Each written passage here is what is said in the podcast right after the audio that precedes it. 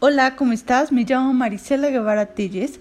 Hace unos días una chica me pidió por Instagram que escribiera sobre la película En búsqueda de la felicidad. Es una película muy popular que creo que la mayoría hemos visto y me di a la tarea de volverla a ver y vi que es una película llena de detalles, por lo que consideré que escribir de ella no me cabría y decidí hacer un podcast de ella.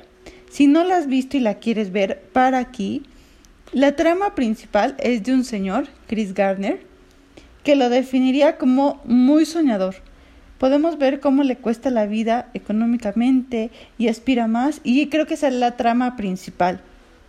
Tiene una esposa que se llama Linda, que en lo personal recuerdo haber oído comentarios muy hirientes, así como es una interesada, es una egoísta, a mí lo que me genera es mucha empatía, mucha compasión. Se puede observar cómo está frustrada, cómo está sufriendo, que se esfuerza mucho, dice que trabaja dobles turnos, se le nota cansada, harta, podría decir que posiblemente tiene una depresión, duerme poco, se ve muy delgada, se ve pálida, se ve que intenta estar cerca y lo mejor posible, sin embargo le es imposible.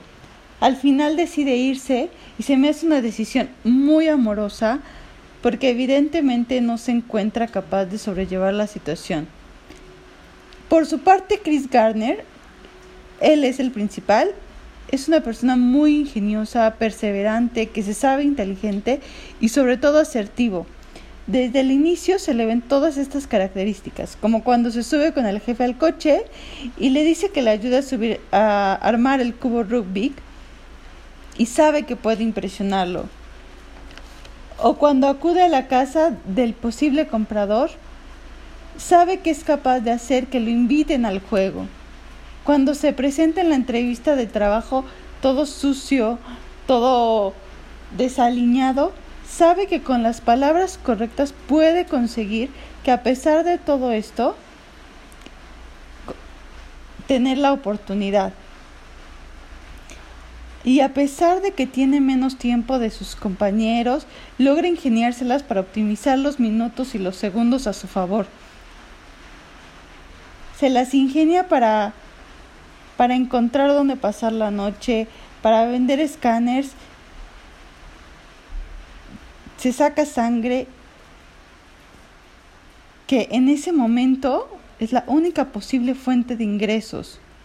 Agota todos sus recursos. En la escena cuando está formado para el refugio, se ven unos chicos que van en un convertible disfrutando. Me encantó esa escena porque hace mucho hincapié de esta diferencia de las clases sociales. Y se me hace brillante todos esos detalles que le meten a la película. En cuanto a la relación de Chris con su hijo, hay mucha confidencialidad. En ocasiones le exige actuar como adulto por las por las circunstancias, por la situación. Sin embargo, siento que lo nota y se reivindica en muchas ocasiones. Cuando le cuenta al niño que lo atropellaron, yo dije, ¿cómo le cuentas eso a un niño?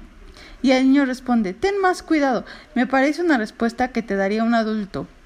Cuando se quedan sin lugar donde vivir y el niño necesita tiempo para procesarlo, sin embargo, él tiene muchas cosas en la cabeza como para poder notar que algo le está pasando al niño.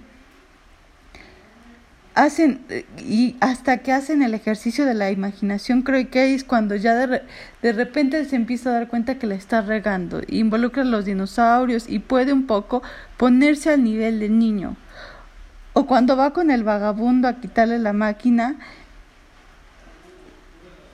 parece como que el niño también va tomando responsabilidades que no son acorde a su edad o cuando ve a su papá peleando y se paraliza, o cuando se cae el Capitán América y lo tiene que dejar para alcanzar el camión, es una escena para mí fuertísima porque siento que ese tipo de momentos son como los que te roban la infancia, ¿no? En ese momento crece porque el mundo está girando y el mundo no para.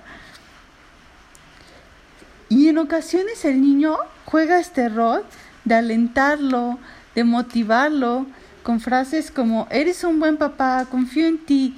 Y siento que eso es lo que mantiene mucho a Chris. También hay una escena en la iglesia cuando se ve que cierra los ojos y está poniendo todas sus fuerzas, todas sus ganas para poder arraigarse a esto que está haciendo. Es una película que te enseña también a ver a los demás con más atención, como cuando le presta cinco dólares el jefe, que evidentemente para él no es nada y que para Chris es lo único que tiene. Otra de las enseñanzas es que a veces creemos que las dificultades o las desgracias parecen interminables. Me parece algo muy ad hoc con lo que estamos viviendo, con la pandemia, que parece que no tiene fin. Y cuando llega el momento en que se van ellos a la playa y toca con esta calma, cuando por fin termina la capacitación, se me hace como una escena, una escena donde es una seña de ya hice todo lo que pude. Ahora toca la calma.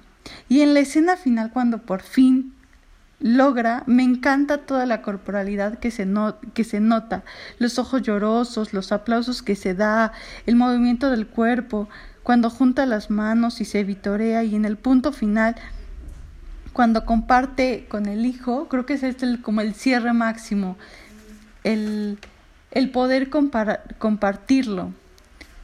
En lo personal, no sé si me encanta el título de En búsqueda de la felicidad creo que va más relacionada con el éxito, con la perseverancia, con el hacer tus sueños alcanzables. Es una historia basada en una, en una historia real y que me dio a la tarea de investigar más sobre el tema, lo cual para mí fue muy gratificante, porque Chris Garner no paró y se dedicó a ayudar, a dar pláticas motivacionales. Tuvo un pasado muy, muy complicado, con padres ausentes, pasando de hogar en hogar, viviendo abusos, violaciones, violencia. Y posteriormente se dedicó a la lucha contra el alcoholismo, la violencia doméstica, el abuso de menores, el analfabetismo, el racismo, la discriminación, dando orientación laboral, capacitaciones a personas principalmente sin hogar. Creo que es un ejemplo de que la meta no termina cuando logramos lo que queremos, sino también de dar lo que tenemos cuando podemos. ¿Y tú cómo vas con eso? Recuerda, brilla y haz brillar. Sígueme en mis redes sociales, estoy en Facebook, estoy en Instagram, búscame como Marisela Guevara Telles.